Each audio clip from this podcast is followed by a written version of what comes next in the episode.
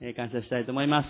え今日は、あのー、皆口、えキリスト福音教会滋賀県から西川清先生をお迎えして、え共に礼拝できることを心から感謝したいと思います。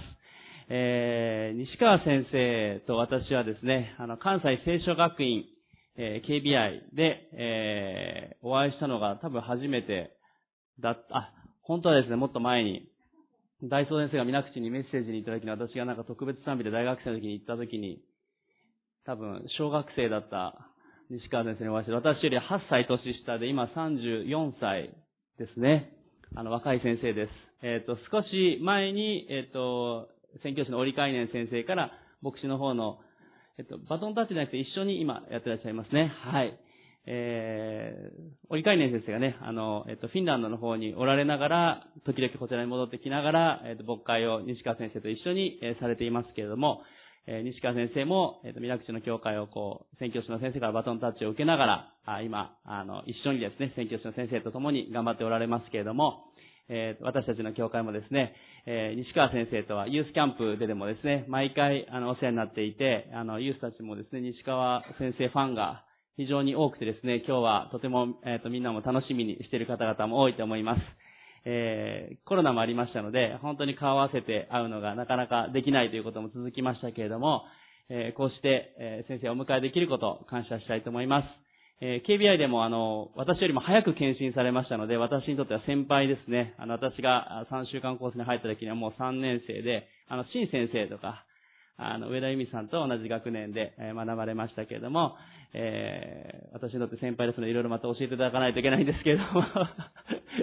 えーこうしてですね、えー長いお付き合いが、あの、皆口の教会とも私たちの教会も、宣教師の先生時代からずっとありますけれども、えー時代を得てですね、えーこうしてまた共に、えー隣の県同士ですけども、えー励まし合い、支え合い、そしてこうしてお招きできることを心から感謝したいと思います。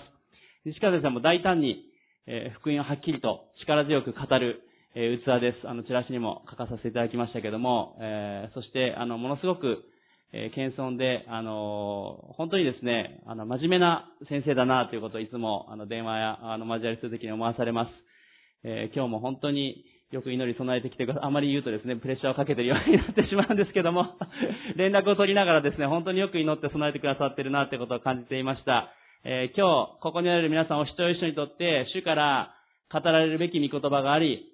それぞれに今日励ましがあることを期待したいと思います。えっ、と、またオンラインで礼拝下げていらっしゃる方々も、あの、おられますので、そのお一人一人の上にも、主がその場所で働いてくださることを信じて期待しています。えっと、一言お祈りして、西川先生をお迎えしたいと思います。愛する天の神様、今日このようにして西川先生をお迎えして、特別礼拝を持てることを感謝します。えこのコロナ禍の中で、えなかなか先生方をお迎えするということは難しい時期が続きましたが、あこのえー一年ほど前から、あ徐々にえこのような機会が持てるようになってきたことを感謝します。え今回若い西川先生をお迎えして、えキリストの福音というタイトルでメッセージを語っていただきます。主をどうぞ西川先生の口を通し、また、西川先生を通して私たち一人一人に主の御言葉を語り励ましてください。どうぞ、それぞれ一人一人の必要が今あります。どうぞあなたがその必要に応えてくださり、またそれぞれに励ましを与えてください。イエス様あなたには力があります。主よどうぞ御言葉には力があります。主よあなたに私たちは期待いたします。主よあなたに心を開き、上乾き、待ち望みます。主よあなたに委ねます。主イエスキリストの皆によってお祈りします。アメン。アメン感謝します。それでは拍手で先生をお迎えしたいと思います。皆口キリスト福音教会の西川真紀夫と申します。今日はこうして家族で岐阜純福音教会に来て、皆さんとご一緒に神様を礼拝できることを心から感謝します。またメッセージを取り次ぐ機会をいただいて大変恐縮しております。ケン先生には普段から本当に親しくしていただいていて、たくさんの助言や励ましをいただいていること、大祖先生には KBI 生時代にディボーションやモーセ御書などの講義を通してご指導いただいて、ご指導いただいたことを本当に感謝しております。また、吉江先生、由美さんには、お会いするたびに優しくお声掛けいただいて、ユースの皆さんにはキャンプで良いお交わりをいただいていることをとても嬉しく思っています。本当に感謝します。それでは、礼拝の貴重な時間ですので、早速聖書を開いてまいりたいと思います。聖書箇所はガラテヤ人への手紙一章です。ガラテヤ人への手紙一章です。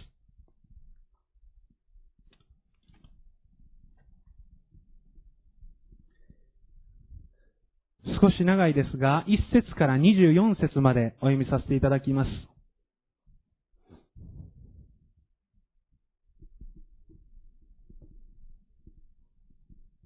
ガラテヤ人への手紙1章1節から。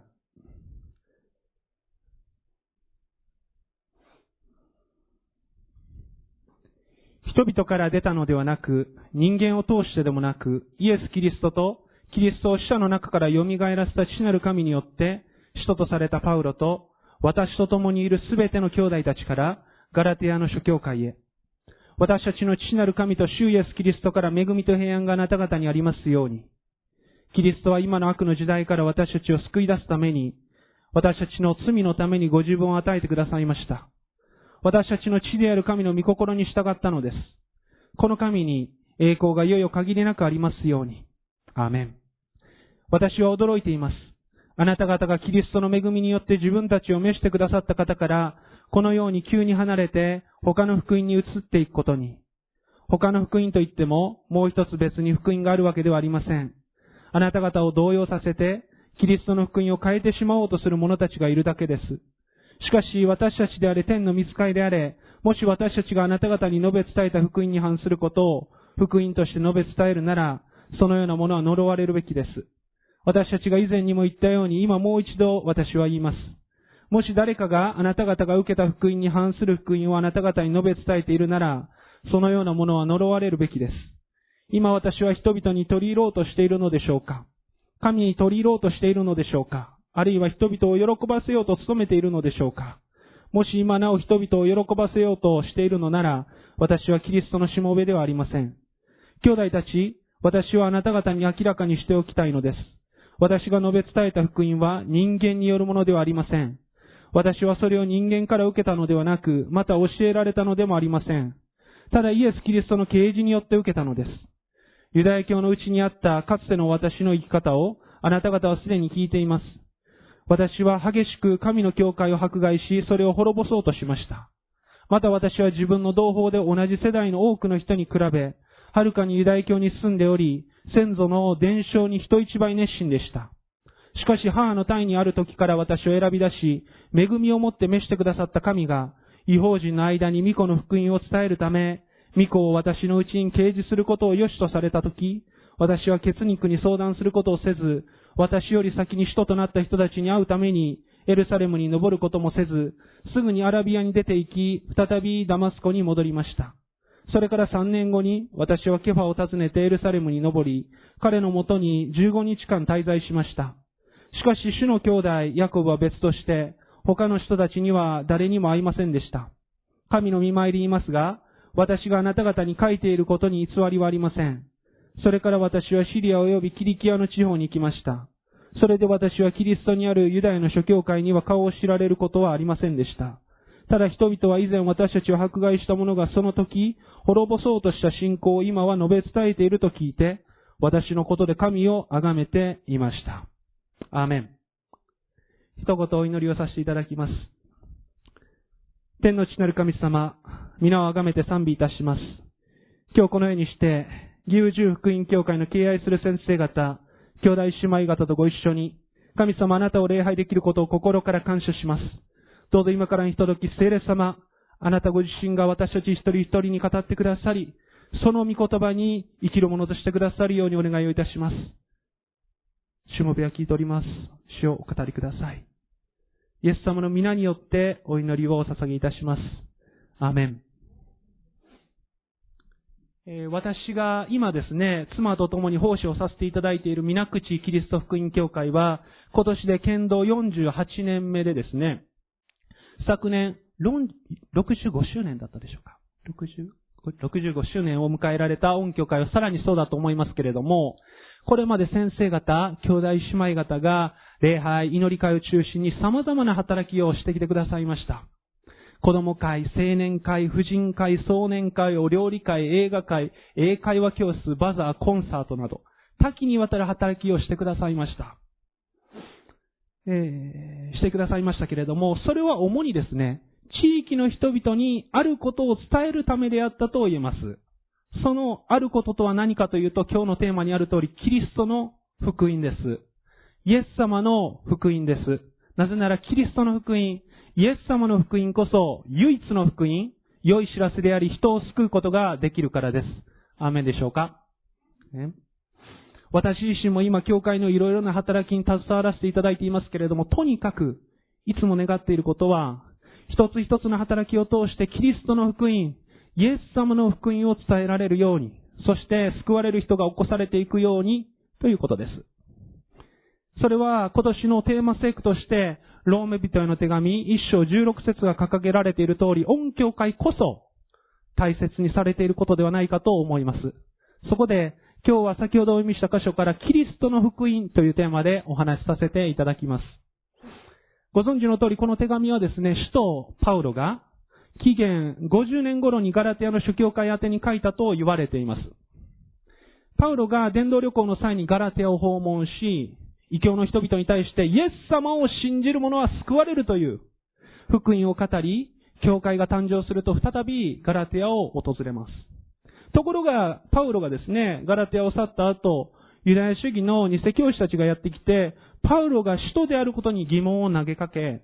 あなた方違法人が救われるには、ユダヤ人のようにならなければならないと、すなわち、割礼を受け、立法を守らなければならないと主張したんです。そのため、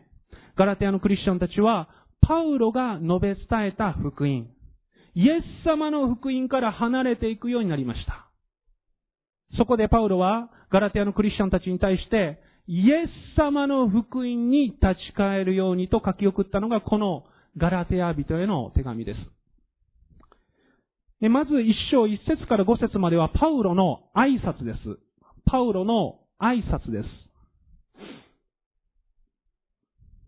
一節で、パウロは自分が死と、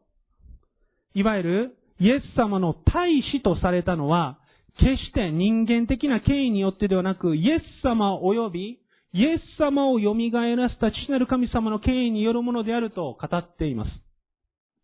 ここでイエス様の蘇り、復活について言及されているのはですね、パウロは他の人たちのように十字架以前のイエス様との交流は一切なかったものの、復活のイエス様に出会って、直接使徒の権威を授かったことを示しています。2節には、この手紙の差出人としてパウロと彼と共にいるすべての兄弟たちからと述べられています。このように不特定の人々を挙げるのは他の手紙には見られないことであり、それが一体誰なのかはわかりませんが、とにかく、この手紙の内容がですね、パウロの一意見ではなく、彼と共にいた兄弟たちの意見でもあったということを示唆しています。3節では、ガラテアの諸教会に父なる神様とイエス様から恵みと平安があるようにとの祈りが捧げられています。恵みとは、神様の一方的な行為ですね。愛や慈しみであり、平安とは恵みの結果として与えられる神様との平和及び人との平和であると言えますが、いずれもイエス様の福音によって、イエス様の福音によってイエス様を信じる者に与えられる神様の祝福です。4節には、イエス様がご自分の命をお捧げになったのは、私たちの罪のためであり、今の悪の時代から私たちを救うためであったとあります。イエス様は私たちのすべての罪ですね。すべての罪。不信仰の罪、偶像礼拝の罪、憎悪の罪、侮辱の罪、会員の罪、盗みの罪、偽りの罪、むさぼりの罪などすべての罪の身代わりとなって、十字架にかけられ神様の裁き、刑罰をして、刑罰としての死を受けて、救いの宮沢を成し遂げてくださり、その確かな保証として、三日目父なる神様がイエス様を死人の中から蘇らせ、イエス様こそ、誠の主であり、救い主であることを公に示してくださいました。このイエス様を信じる者は、誰でも、誰でも、罪と死が支配する今の悪の時代から救われて、義と命が支配する神様の御国に入れられるのです。これぞ福音。イエス様の福音です。もちろん私たちクリスチャンは現在、神様の御国のすでにとまだの狭間に生きていますので、すでに罪なき者、偽人とみなされ、永遠の命が与えられていながらも、まだ罪を犯し得るものであり、死ぬべき肉体を持っています。すべての罪が許され、イエス様と共に生きる幸いを味わいながらも、罪の誘惑やその結果に苦しみ、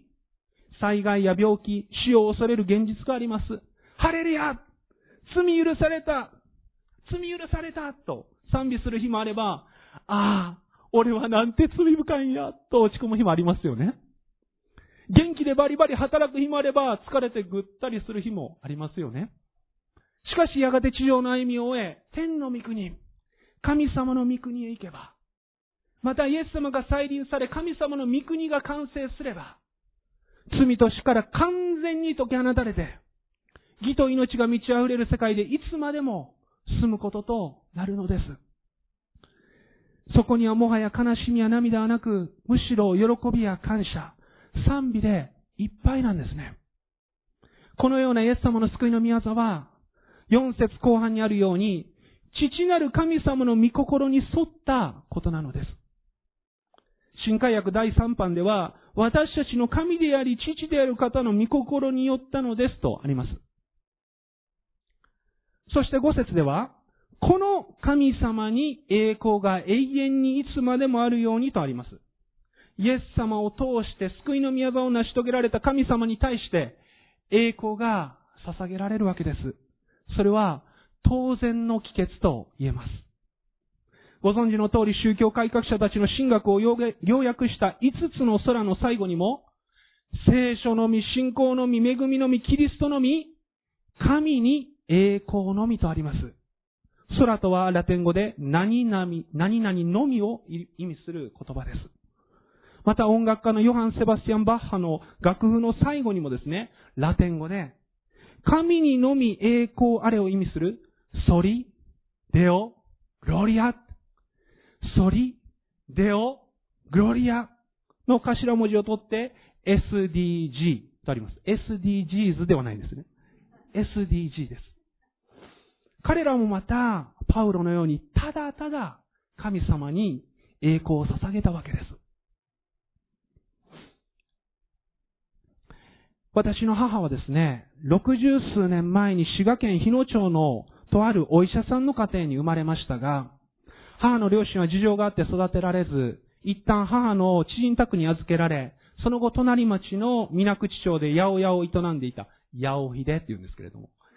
八百屋を営んでいた子供のいない40代の夫婦のもとに引き取られました。八谷秀吉さんと三江さんといってですね、二人は母を我が子のように大切に育ててくれました。母が小学生の時養子であることを近所の意地悪な子供にからかわれるとですね、三つ江さんは、その子供の家に行ってですね、まあうちの母はエツコって言うんですけれども、エツコはうちの子やエツコはうちの子やって怒ってくれたそうです。また、秀吉さんは、親戚に母のことをよく自慢していたと。今から数年前に、秀吉さんの弟さん、五郎さんって言うんですけれども、五郎さんから直接聞いたことがあります。母はそうやって二人の愛情を一心に受けて成長し、ミッション系の短大を経て、社会人になると、もともと英語に興味があったので、なんで知ったのか。皆口キリスト福音教会で持たれていた英会話教室に行くようになりました。その中で、フィンランド人宣教師やクリスチャンたちと出会い、まあ、フィンランド人宣教師はポルキ先生、ミニ、ミニ先生でしたけれども、またクリスチャンたちと出会い、福音に触れて、やがてイエス様を信じ、洗礼を受け、その教会で父と出会い、結婚し、三人の子供が与えられました。その数十年後、秀吉さんも三江さんも母を通してイエス様を信じ、秀吉さんは85歳で洗礼に導かれました。その後、秀吉さんは、キリスト教でええんやろかと迷うこともあったようですが、肺がんを患い、亡くなる直前には、母とお医者さんの前で、イエス様、イエス様、イエス様と言って、安らかに息を引き取りました。91歳でした。私はその場に居合わせることはできませんでしたが、病院の待合室で母からその話を聞き、姉と顔を見合わせてですね、神様っておられるな。神様っておられるなって言ったことを覚えています。祖父の葬儀ではもうボロボロ泣きながら、おじいちゃんのようにイエス様を信じて天国へ行きたいなと純粋に思いました。そしてその年に母に勧められるがままにですね。気がついたらって感じでしたけれども。姉と妹、兄弟全員で洗礼を受けました。私が15歳、高校1年生の夏のことです。皆さん、神様確かにおられます。アメン。そして、イエス様の十字架の死と復活のゆえに、ただイエス様を信じる私たちを今の悪の時代から救って、神様の御国に入れてくださるのです。これが福音、イエス様の福音です。私たちもこの神様に栄光を捧げたいと思います。ソリ、デオ、グロリアと、神様にのみ栄光をお捧げしたいと思います。次に6節から10節まではパウロの非難です。パウロの非難です。6節には、パウロはガラテアの諸教会がイエス様の恵みをもって召してくださった神様を見捨てて、急速に他の福音に移行していることに驚いていると。新共同訳にはですね、呆れ果てているとあります。他の福音とはですね、ユダヤ主義の偽教師たちが主張する割礼を受け、立法を守らなければ救われないという教えのことですね。ただ7節では、イエス様の福音の他に、福音、良き知らせと言えるものはなくて、他の福音とはガラテアの諸教会を混乱に陥れ、イエス様の福音を変質しようと、覆そうとするものであることが明瞭に述べられています。8節には、クリスチャンであろうと、使徒であろうと、見つかいであろうとですね、イエス様の福音を変質するようなものは何とありますか？呪われなければならないとあります。呪われなければならないとは、神様の見怒りに渡されなければならないとの意味があります。ある仲介書ではですね、この表現がクリスチャンに対して用いられるとき、教会の交わりから追放されなければならないこと、出て行ってもらわなければならないことを示しているとあります。非常に厳しい言葉ですけれども、しっかりと心に留めなければならないと思います。9節には、8節と同じ内容が書かれています。これは、以前にも言ったように、今もう一度言いますとあるようにですね、以前ガラテアの諸教会を訪問した際にも語られたようであり、いかに重要な事柄であったかがわかります。10節では、パウロがイエス様の福音を述べ伝えるのは、人々を喜ばせるためではなく、イエス様のしもべとして神様を喜ばせるためであったことが述べられているんです。パウロの意識がいつもですね、人がどう思うかじゃなくて、神様がどう思われるかに集中していたということですね。これこそまさにイエス様のしもべとしての心構えであると言えます。私自身はどうだろうかなと考えます。イエス様の福音を変質して、他の福音を語ってはいないだろうか。イエス様を信じるならば救われるという福音ではなくて、真面目に教会生活を送るならば救われるとかですね。毎日ディボーションして、熱心に奉仕をすれば救われるというような福音を伝えてはいないだろうか。もちろん、もちろん、良い行いは救いの結果として表されますが、それがまるで救いの条件であるかのように語ってはいないだろうかと。またその際に、イエス様のしもべとして神様を喜ばせようとするのではなく、人々を喜ばせようと、人々の関心を買おうと、ご機嫌取りのようなことをしてはいないだろうか。皆さんはいかがでしょうか？皆さんはもうすでに実践しておられることと思いますけれども、私自身、ただまっすぐにイエス様の福音を伝え、なおかつただシンプルに神様を喜ばせることに集中することができればと願っています。テサロニケ人への手紙、第一2章4節にはこうあるんですね。テサロニケ人への手紙、第一2章4節にはこうあります。むしろ私たちは神に認められて福音を委ねられたものですから、それにふさわしく人を喜ばせるのではなく、私たちの心をお調べになる神に喜んでいただこうとして語っているのです。もう一度読み出します。むしろ私たちは神に認められて福音を委ねられたものですから、それにふさわしく人を喜ばせるのではなく、私たちの心をお調べになる神に喜んでいただこうとして語っているのです。マルティン・ルターはですね、ドイツで宗教改革を起こした人物ですが、当時ですね、カトリック教会がローマの大聖堂再建の費用を捻出するためにですね、免罪符を発行し、これを買えば罪が許され、地獄で苦しんでいる家族が救われると言ってですね、売り出しました。修道士であり大学の教師、大学の教授でもあったルターはですね、それに対して異議を唱えて、ビッテンベルクの教会の扉にですね、95箇条の定題を掲げました。掲示しました。そこにはですね、教皇の職有によって人間は全ての罪から赦免され救われると述べるあの職有説教者たちは間違っているとかですね。教会の真の宝は神の栄光と恵みとの最も聖なる福音である。とあるんですね。つまり、ルターは聖書の御言葉に固く立ち、人はただイエス様への信仰によって救われるというイエス様の福音をまっすぐに説いたわけです。それでルターはカトリック教会から異端者として告訴されて、1521年にボルムス帝国議会に呼び出されました。ルターは知っていたんです。1415年にチェコ出身の説教者ヤン・フスがですね、ルターのように聖書だけが信仰の規範であることを語ったことにより、家計で処されたこと。ルターはですね、議会前日、我が身を案じて、薄状態になっていたようですが、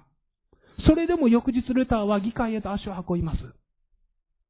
ルターは議会でカール5世の前に立たされ、そこには、ルターの著作が積み上げられていました。カール5世はルターに言ったんです。お前が書いたすべての本をお前の手で燃やしなさい。そうしなければ、お前を死刑にすると。ルターがですね、沈黙したまま立っていると、立っているとですね、えー、すいません、これ原稿がですね、少々お待ちください。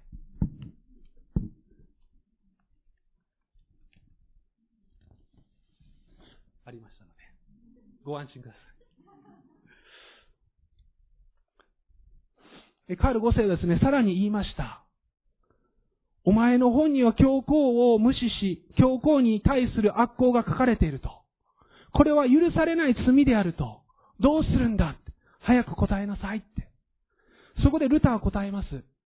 私が答えられるように一日時間をくださいって。カール5世はルターの要求を受け入れたので、ルターは自宅に戻り、朝方まで神様に祈ります。翌日ルターはカール5世の前に立ってこう言うんです。私は自分で書いた本の内容は間違っているとは思いません。聖書を通して私の本が間違っていると証明してくださらない限り、私は自分の本を燃やすことはできません。聖書に書かれていないことを認めるわけにはいきません。次、有名な言葉です。私はここに立っています。我、ここに立つ。我、ここに立つ。それ以上のことはできません。神を助けたまえ。アーメン。私のここに立っています。我ここに立つのこことは、ボルムス帝国議会でも、カール5世の前でもなく、聖書の御言葉であり、イエス様の福音のことです。それ以後もルターは聖書の御言葉に固く立ち、イエス様の福音をストレートに語り続けた結果、プロテスタント教会の土台となる聖書信仰、また信仰義人が確立したわけです。どうか私たちも、我ここに立つと、我ここに立つと、聖書の御言葉に固く立つ、固く立ち、イエス様の福音をまっすぐに語るものでありたいと思います。最後に、11節から24節までは、パウロの証明です。パウロの証明です。コーリングですね。11節と12節では、パウロが述べ伝えた福音は人から受け、教えられたものではなく、ただイエス様の啓示によって与えられたものであるとあります。パウロは神様からイエス様を啓示され、示されて、福音を、イエス様の福音を受けました。決して人からではありません。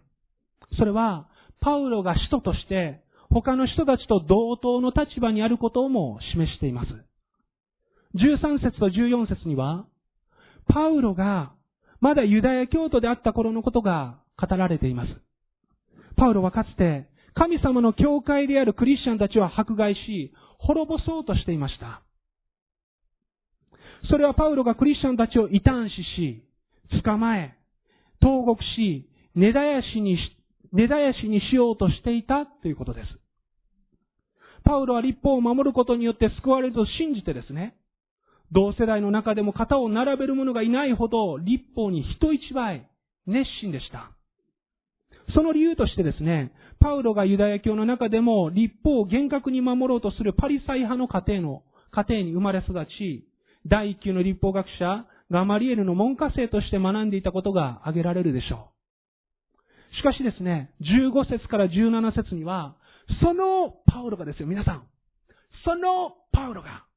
神様から証明を受け、即座に応答したことが書かれています。神様は、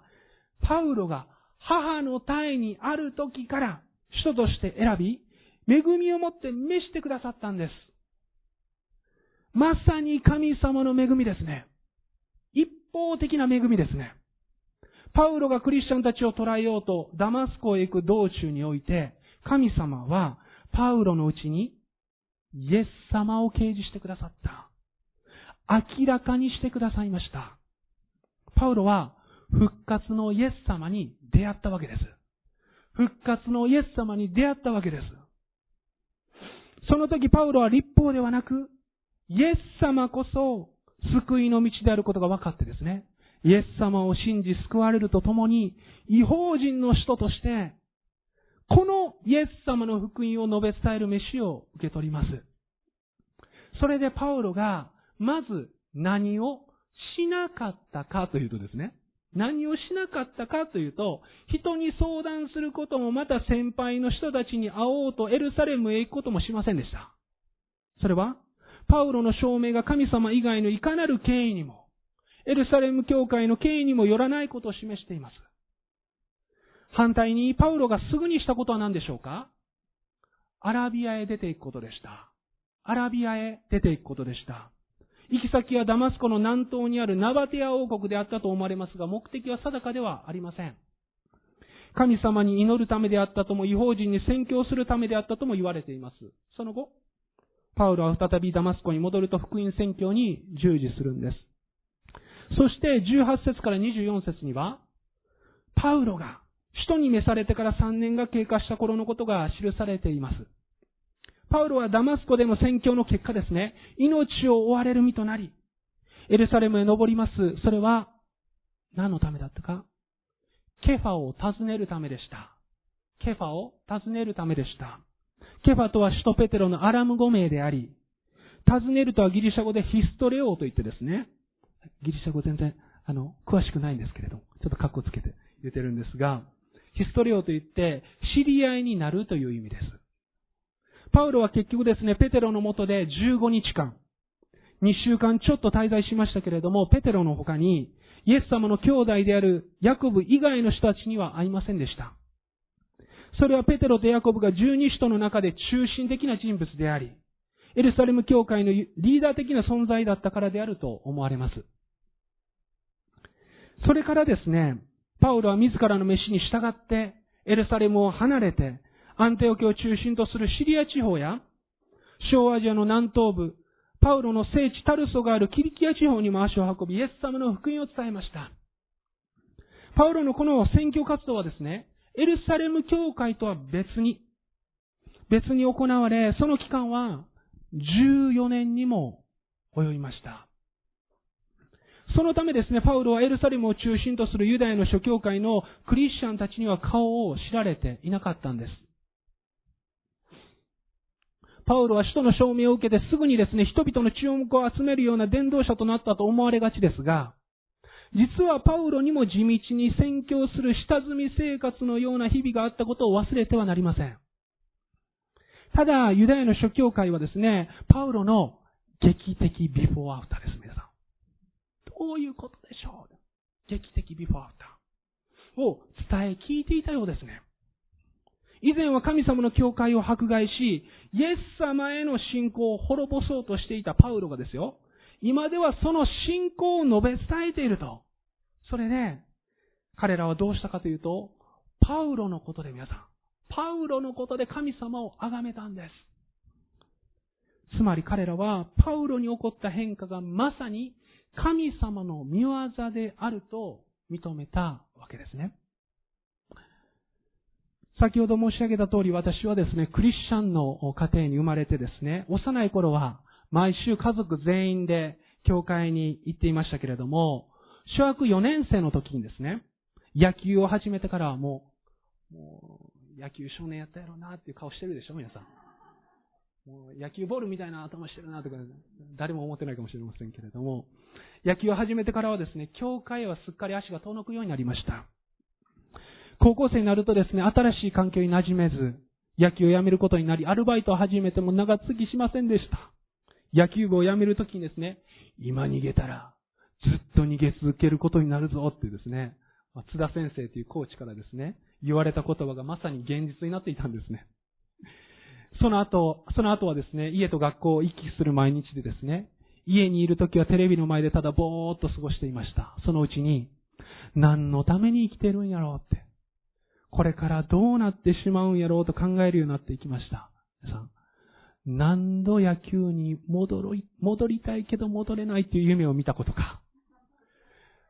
野球部のグラウンドに入るんですね。でも、なぜか足が動かないんですよ。ああ、仲間がやっとるな、でもいけないな。これ何度も何度も見たんですよ。なんであの時踏ん張れへんかったんかなーって。なんであの時頑張れへんかったんかなーって。はあ、どうなっていくんかなーって。皆さん、今はこうして淡々と話していますけれども、当時は悶々としてたんです。今は淡々、当時は悶々としてたんです。そんな私を見かねたかどうかわかりませんけれども、広大という友達がですね、声をかけてくれて、中学生時代、よく遊んでいた4人組で広大の家へ行きました。しかし彼らがすごくキラキラ見えてですね、何を話せばいいのかわからず、いたたまれない気持ちになって、しんどいからと言って家に帰ろうとしました。するとですね、広大が家の外まで見送ってくれて別れ際に、悩みがあるんやったら、何でも言うてくれよって言ってくれたんです。もうその帰り道ですね、皆さん。自転車をこぎながら、もう泣けて泣けてしょうがありませんでした。もうボロボロボロボロ。このままではあかんと思いました。それから毎週礼拝に出席する中で、自然と牧師に憧れる憧れるようになっていったんです。単純にかっこいいなと。人前で堂々と話すことができる。人の相談に乗ることができる。あんな人見たくなりたいな。でもなれないだろうなと思いました。勉強も人付き合いも人前で話すことも文章を書くことも人に誇れるようなことが何一つなかったからですね。当時現代文の授業でですね、棒という短編小説を、小説があったんですが、読まれたことあります？棒っていう短編小説。安倍工房の棒という短編小説があったんですが、その小説を見ながらですね、まさに棒のように何の役にも立たん存在やなと思っていたのを覚えています。これ本当の話です。うーってなってたんですね。そんな中である政会に参加します。まあ、KFK のですね、フィンランドミッションの方の政会に参加するんです。その正解は、You have a job to do. あなたになすべき仕事がある。というテーマでですね、マンダエイジ先生が、弱くたっていい、愚かだっていい。そんなあなたを神様整えて用いたいんだよって語られました。私にとってはタイムリーなメッセージでしたが、そんなうまい話はないだろうと。でも本当なら信じたいと思いました。それから聖書を読み祈る生活が始まったんです。いつも祈っていたのはですね、神様、あなたがおられるなら、私に語ってください。あなたがおられるなら私に語ってくださいということでした。するとある日の礼拝でですね、キリストには変えられませんという聖歌を歌っていた時に涙が止まらなくなりました。皆さよくご存知ですよね。キリストには変えられません。世の宝も、また富も、この方が私に変わって死んだゆえです。世の楽しみをされ、世の誉れよゆけ。キリストには変えられません。世の何ものも。という聖歌ですね。ありがとうございます。その中でですね、神様の愛、イエス様の命がけの愛に触れられて、罪を示されて、泣きながら悔い改めの祈りをしたことを覚えています。また別の日に自宅でパッションという映画を見ながらですね、イエス様は僕の罪のために十字架で死んでくださったんだと、一人でずっと泣いていたこともありました。それからまた別の日にですね、自宅で神様に祈ったことが、翌日教会で叶えられるという体験をしてですね、喜びに満たされてですね、家に帰って泣きながら洗濯物を取り込んでいたっていうこともありました。せっかく乾いた洗濯物だったの。そうした中でですね、私自身、本当に変えられていったんです。以前は自分の人生に何の価値も見出せず、将来のことを思えば不安と恐れでいっぱいだったのが、生きることが楽しくなって、将来に対して平安と希望を持てるようになっていきました。家から学校まで自転車で40分かけて通学していたんですが、自然を見ながら生きてるぞってアホみたいに叫んでました。また絶えず小さなことで苛立ってですね、非常に怒りっぽかったのが、自分で言うのは何なんですが、優しく、穏やかになっていたんです。二つ下に妹がいるんですが、お前の兄ちゃん怖いわー言ってですね、同級生たちから言われることがあったみたいです。まあちょっとあの、体型だ、体会系だったので、ちょっとそういったところあったかなと。それがですね、周りの人たちからびっくりされるようになったんですね。どうしたんやって。ほんまに優しいやったなって。教会のご婦人もですね、前ちょっと近寄りがたかったけど、今、スッと近寄れるわ、と言ってですね。姉からはですね、優しすぎて気持ち悪いわ、と言われてました。またですね、キリスト教が親の宗教、家の宗教だったのが、私の人生そのもの。私という存在から切っても切れないもの。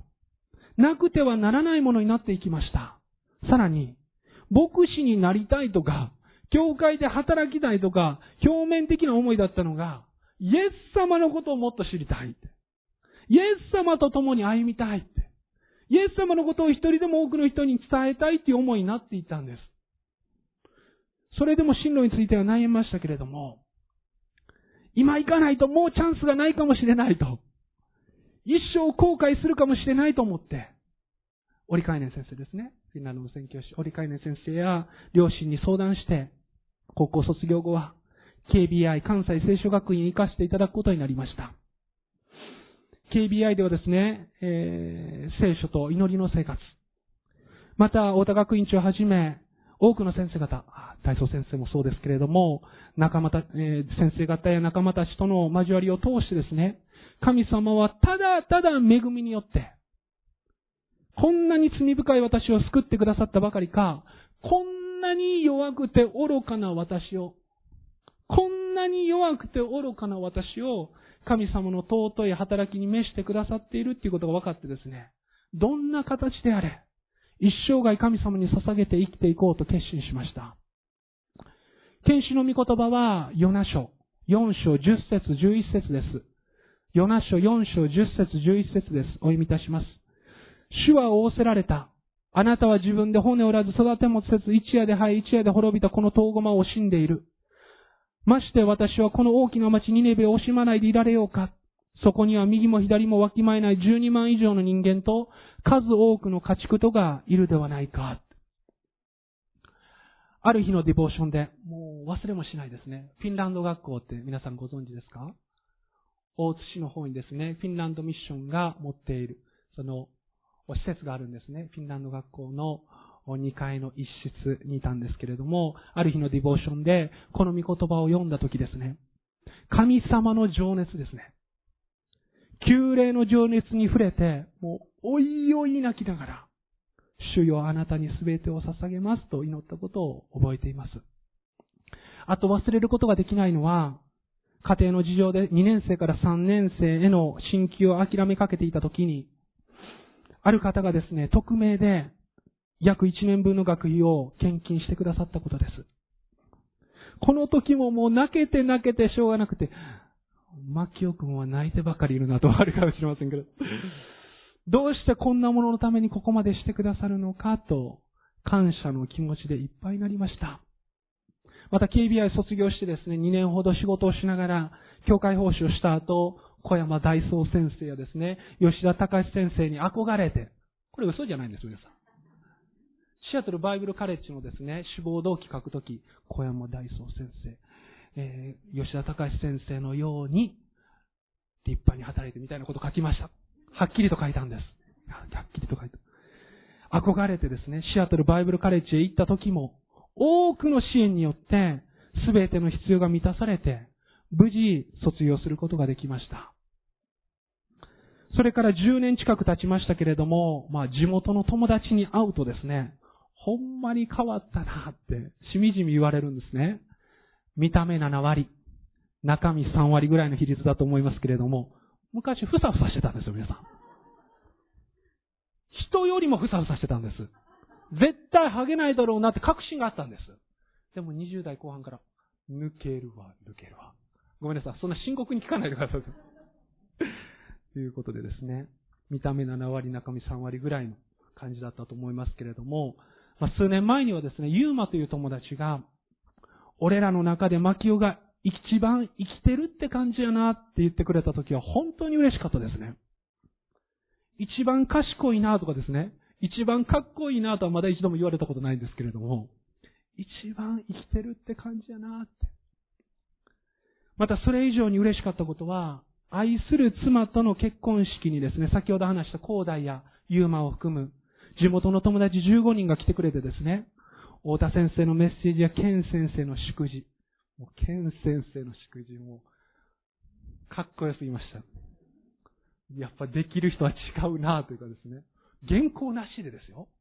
うわ私も原稿にかぶりついてますけれども。原稿なし。めちゃめちゃかっこいいの。も、ケン先生に祝辞でしょで、乾杯の挨拶でしょもう、ありがとうございます。感謝します。本当に感謝してるんですね。小田先生のメッセージ、ケン先生の祝辞、また私の拙い証や、妻との賛美を聞いてくれたこと、そしてですね、それから彼らとの関係がさらに深められたことですね。コロナになる前にですね、彼らとバーベキューをした時にはですね、ユーマがぜひ歌ってって言ってくれてですね、結婚式で妻と歌ったイエスが愛したように、イエスが愛したようにっていう賛美ですけれども、という賛美を彼らと歌うことができたんですね。その時も本当に嬉しかったです。ちょっと極端かもしれない。もう死んでもいいわっていうぐらい、言うぐらい嬉しかったです。本当に。とはいえ、彼らがイエス様を信じるにはもうまだまだ遠い感じですけれども、いつかその日が来ることを信じて、彼らと交わり、イエス様の福音を伝えていけたらなと思っています。また同時に、今、使えさせていただいている教会の兄弟姉妹のご家族や、地域の方々にも同じように関わり、イエス様の福音、良い知らせを語っていけたらと願っています。なぜなら、それが何より私の証明、私の飯だからです。私たち一人一人もそうです。イエス様を信じて救われたばかりか、今使わされている場所で、イエス様の福音を述べ伝えるよう召されています。愛する家族や友達、会社の仲間や地域の人々にイエス様の福音を伝えるようにと召されています。それは神様の恵み以外の何者でもありません。どうか私たちがこの飯に応えて、今与えられている人間関係を大切にしながら、その中でイエス様の福音を伝えていくことができますように。そして、その結果として私たちのことで、私たちの変えられた生き方を通して、一人でも多くの人が神様を崇めることができますように。一人でも多くの人が神様を崇めることができますように。ただ神様だけを崇めることができますように。ソリデオグロリアと神様にのみ栄光を捧げることができますようにと心から願います。アーメンでしょうか？一言お祈りをさせていただきます。恵み回転の地なる神様、皆をあがめて賛美します。今日、牛順福音協会の敬愛する先生方、兄弟姉妹方と共に、あなたを礼拝することができたことを感謝します。ありがとうございます。神様、あなたご自身が私たち一人一人にキリストの福音を語ってくださったことを感謝します。どうぞ私たちが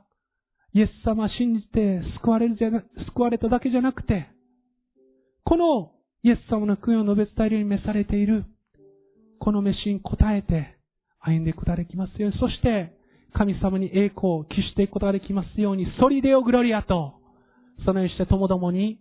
主をあがめていくことができますように。音響家心から感謝します。この岐阜の地で豊かにお持ちくださっていることを感謝します。音響会を通して多くの魂を救っていてくださることありがとうございます。すでにこうして、回収にたくさんの兄弟姉妹がおられる。本当に感謝します。神様、この異教の地、日本にあって、このような素晴らしい教会が立て上げられていることを感謝します。これからも続けて、音響会を祝福してくださって、豊かにお持ちくださいますように、心から感謝します。ありがとうございます。この足りないしもべ、今日このところに使わせてくださったことを感謝します。ありがとうございます。ただ、ただあなたの御言葉だけを残してくださるように。聖霊様が今週一週間も一人一人悩みを導いてくださるように。感謝します。ありがとうございます。イエス様の皆によって感謝してお祈りをいたします。アメン。